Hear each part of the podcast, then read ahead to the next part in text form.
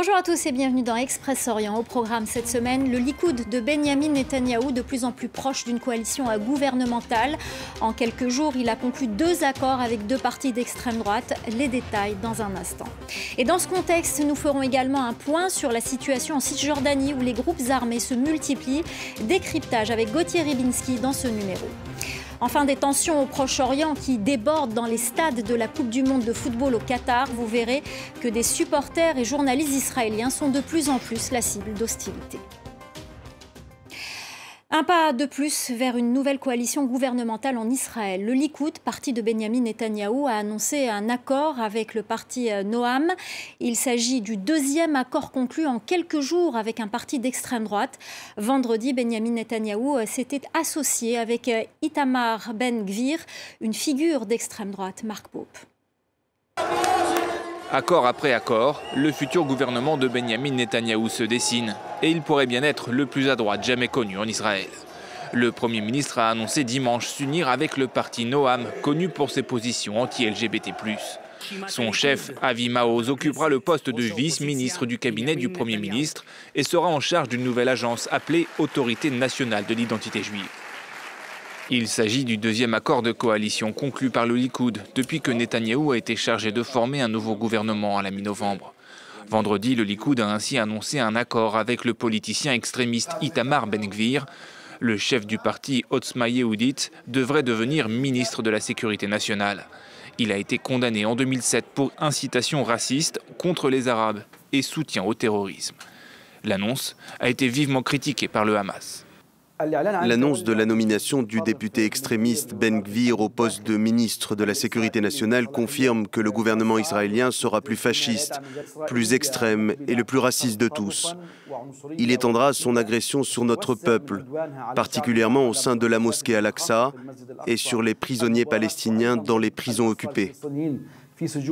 Benjamin Netanyahou, arrivé en tête des dernières législatives, discute également avec d'autres partis d'extrême droite pour qu'il rejoigne son futur gouvernement. Selon la loi, il a jusqu'à mi-décembre pour finaliser son gouvernement, faute de quoi un autre législateur sera nommé à sa place. Et la montée de l'extrême droite en Israël se traduit par une très forte radicalisation dans les territoires palestiniens. Les groupes armés indépendants se multiplient. Ils refusent d'être rattachés à un parti politique et agissent de leur propre chef. Reportage à Naplouse de notre correspondante Gwendoline de Bono. Dans les ruelles de la vieille ville, on pourrait croire à l'entrée d'un musée. Les habitants, souvent adolescents, se pressent pour visiter la maison de Wadi Alawa, chef de la tanière des Lions, un nouveau groupe armé. Il a été tué par les forces israéliennes, ici même. Wadir a entendu un bruit dehors, il a ouvert la fenêtre pour voir ce qui se passait. Alors un drone est entré et a commencé à tirer sur eux. Wadir a été tué juste là. Deux autres membres des Lions sont tués cette nuit-là. Depuis, d'autres se sont rendus ou ont été arrêtés. Qu'importe pour leurs proches, le mouvement n'en est qu'à ses débuts. Les lions ont fait beaucoup pour protéger la ville et la sécuriser. C'est pour ça que le groupe s'est développé rapidement. Je peux vous dire que ça va continuer, cela va durer. Si les lions sont si populaires à Naplouse, c'est en partie parce qu'ils refusent le contrôle des factions politiques palestiniennes. Leurs membres revendiquent plusieurs attaques contre des soldats israéliens. Depuis, d'autres groupes armés se créent sur leur modèle.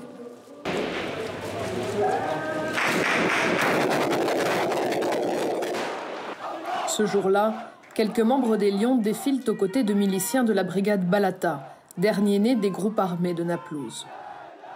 Les militants enterrent l'un des leurs. Cette brigade a été formée en septembre dernier. Son chef et fondateur se fait appeler Zankaloni. Il n'a que 22 ans, dont plusieurs passés en prison. Il revendique qu'une quarantaine de membres et une absence totale d'agenda politique. Seul compte la lutte armée immédiate.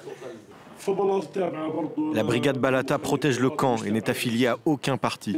Nous sommes de jeunes révolutionnaires et il n'y a pas de décision politique derrière notre existence.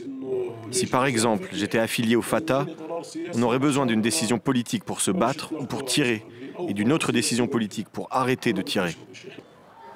À ses yeux, l'autorité palestinienne fait partie du problème, à commencer par son président, Mahmoud Abbas, élu pour un mandat de 4 ans, au pouvoir depuis 17 ans.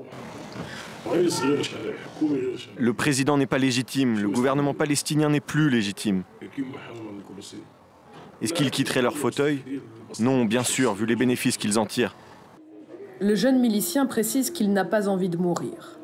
Il sait pourtant qu'il est probable que son visage soit un jour aux côtés de ceux que le camp célèbre comme des martyrs. Cet engrenage est inéluctable pour Jamal Tiraoui. Cadre du Fatah, homme fort du camp de Balata, il connaît bien cette génération qui renoue avec les armes. La plupart des jeunes qui ont intégré ces brigades, comme la Tanière des Lions, celle de Génine ou de Balata, ont la vingtaine. Ils sont nés après les accords d'Oslo. Et 25-28 ans après ces négociations de paix, après ce processus d'Oslo, ils voient bien qu'il n'y a aucun progrès vers une solution politique. C'est ce qui transparaît dans leurs réactions. Le succès de l'extrême droite israélienne aux dernières élections l'inquiète. C'est un gouvernement de guerre, dit-il. Ce sera de pire en pire. Pour plus d'analyse, Gauthier Ribinski est avec nous sur ce plateau. Bonjour Gauthier, merci d'être avec nous. Alors on l'a vu dans le reportage de Gwendoline, on a là deux ingrédients puissants pour la fabrication d'une situation explosive. D'un côté, la montée de l'extrême droite en Israël, et on l'a vu en direct hein, avec l'agression de notre correspondante euh, Leila Oudé euh, euh, la semaine dernière. Et on a d'un autre côté la montée et la multiplication des groupes armés côté palestinien. Alors oui, euh, l'exemple que vous citiez est effectivement assez inquiétant. C'était le cas pour notre, correspondante. Euh, ce qui est inquiétant aussi, c'est effectivement la montée de quelque chose qui pourrait ressembler à une énième intifada. Et de l'autre côté, vous avez raison de souligner que, vous savez, c'est à chaque fois presque une, arlésienne, ou plutôt une ancienne. On dit souvent, à chaque fois qu'il y a un nouveau gouvernement israélien, on dit voilà, c'est le plus à droite. Bah là, je pense qu'on a atteint la butée parce que euh, Itamar Ben-Kvir et Otma Yehudit, Otzma Yehudit, qui veut dire la force juive, c'est quand même les disciples du rabbin Kahn qui avaient encouragé, par exemple, Baruch Goldstein à commettre en 1994 le massacre qu'il avait commis au, tombeau des, patriarches. Et ça, ça veut dire, on l'a entendu d'ailleurs, c'est très nettement raciste, c'est mort aux Arabes, le slogan. Euh, qui est d'ailleurs une façon pour Israël de se renier totalement, si on veut bien considérer qu'à l'origine de la fondation d'Israël, même si elle n'a pas respecté les droits de Palestiniens, le pays était basé, était fondé sur des valeurs humanistes, compte tenu de ce que les Juifs euh, d'Europe centrale venaient de, vivre. Et ça, c'est un renoncement. C'est vrai que c'est quelque chose d'assez bizarre. On peut l'interpréter comment? On peut l'interpréter de la manière suivante. Euh, en quelque sorte, les Israéliens qui votent, qui ont voté pour Netanyahou ou, ou Ben Gvir, ne souhaitent pas un Israël dans la paix, un Israël sans menace. Ce qu'ils disent, c'est que nous répondons à ce que dit Netanyahou, qui lui prétend qu'il n'y aura jamais de paix, qu'il que Israël sera toujours euh, encerclé, et que de fait, eh il faut s'habituer à la chose. Il y a finalement un développement du racisme en Israël, il faut le dire tel qu'il est, notamment chez les jeunes, et que de l'autre côté, l'absence de perspective côté palestinien et avec l'impasse qui est devenue l'autorité palestinienne, les choses euh, commencent à, bouillir aussi. Alors justement, Gauthier, on a toujours parlé de groupes armés côté palestinien, mais la différence cette fois, et on l'a vu aussi dans le reportage mm. de Gwendoline, c'est que ces groupes refusent l'allégeance à tout pouvoir politique, et notamment le, le Fatah de Mahmoud Abbas, qu'ils rejettent catégoriquement. Oui, alors c'est un peu euh, étonnant ce qu'on a entendu de la part de ce jeune homme qui était masqué hein, et qui est à la tête d'un nouveau groupe armé. Il dit euh, Nous sommes des révolutionnaires, mais il n'y a pas de perspective politique. C'est bien là le sens d'une déshérence, d'un délitement du mouvement palestinien. Quand vous êtes révolutionnaire, c'est que vous avez une idée derrière la tête pour savoir où on veut aller. Et là, justement, il y a une impasse qui consiste à dire la seule chose que nous pouvons faire, c'est l'action armée. Alors l'action armée, oui, face à un gouvernement de l'autorité palestinienne qui est déconsidéré, qui est probablement gangréné jusqu'à la moelle par la corruption, qui dépend étroitement d'Israël parce que justement les fonds que les Palestiniens corrompus se mettent dans les poches viennent d'Israël. Donc il y a là, et puis surtout l'absence d'élection depuis 2006. Alors on va faire le, bilan rapidement. Euh, les deux extrêmes des deux côtés qui se nourrissent les uns des autres, on va tout droit à la catastrophe. Que fait la communauté internationale? Rien, parce que la communauté internationale, d'une certaine manière, acquiesce aux visées d'un gouvernement de droite israélien qui parie sur le fait que comme le conflit ou la cause palestinienne n'est plus d'actualité, n'est plus centrale, évidemment, il y a l'Ukraine, il y a d'autres choses, il y a la Chine, eh bien elle parie sur une mort lente sur un enterrement de la cause palestinienne, notamment justement à travers les colonies qui se propagent, qui s'implantent, qui se développent, et le fait qu'au bout d'un moment, certains évacueront totalement la cause palestinienne. Et la communauté internationale, en fait, en ne faisant rien, sert indirectement l'extrême droite israélienne. Merci beaucoup euh, Gauthier Ribinski pour votre analyse et on va continuer à parler de ce conflit euh, israélo-palestinien, un conflit euh, qui s'invite dans les tribunes des stades de la Coupe du monde de football au Qatar. Rarement un mondial de football aura été aussi politique que celui organisé dans cet émirat, premier pays arabe à accueillir la compétition.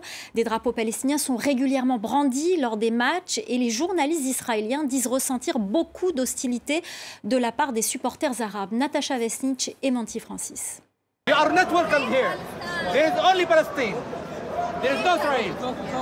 Les esprits s'échauffent au mondial de football. Un supporter palestinien prend à partie ce journaliste israélien. Ses fans, interviewés par un autre journaliste, refusent de continuer à lui parler lorsqu'ils apprennent qu'il est israélien. Devant les stades et dans les tribunes, les drapeaux palestiniens sont arborés fièrement. Voici une photo de moi lors du match d'ouverture de la Coupe du Monde. Un moment historique pour les Arabes. Omar Barakat est l'entraîneur de l'équipe nationale palestinienne qui ne s'est pas qualifiée pour le tournoi. Difficile à croire tant les drapeaux palestiniens sont nombreux pendant cette Coupe du Monde. C'est la cause arabe. Nous avons vu beaucoup de non-palestiniens et même de non-arabes porter le drapeau. Celui-là, c'est mon quatrième. J'en ai donné trois et celui-là, beaucoup de personnes me l'ont emprunté pendant les matchs, juste pour prendre une photo. C'est une revendication politique et nous en sommes fiers. Une revendication politique affichée au grand jour, alors même que le Qatar a mis en place beaucoup de restrictions pendant ce mondial, interdisant notamment les manifestations de soutien aux manifestants iraniens. La FIFA, elle, a réussi à empêcher sept équipes européennes de porter des brassards en soutien aux droits LGBTQI, en les menaçant de sanctions. Certains dénoncent un deux poids deux mesures, puisque des joueurs qataris ont été aperçus sur le terrain portant des brassards à l'effigie du drapeau palestinien. Plusieurs pays arabes ont normalisé leurs relations avec Israël, mais le Qatar a déclaré qu'il ne ferait pas de même tant qu'il n'y aurait pas de progrès dans le conflit israélo-palestinien. Voilà, c'est la fin d'Express Orient. Restez avec nous. L'info continue sur France 24.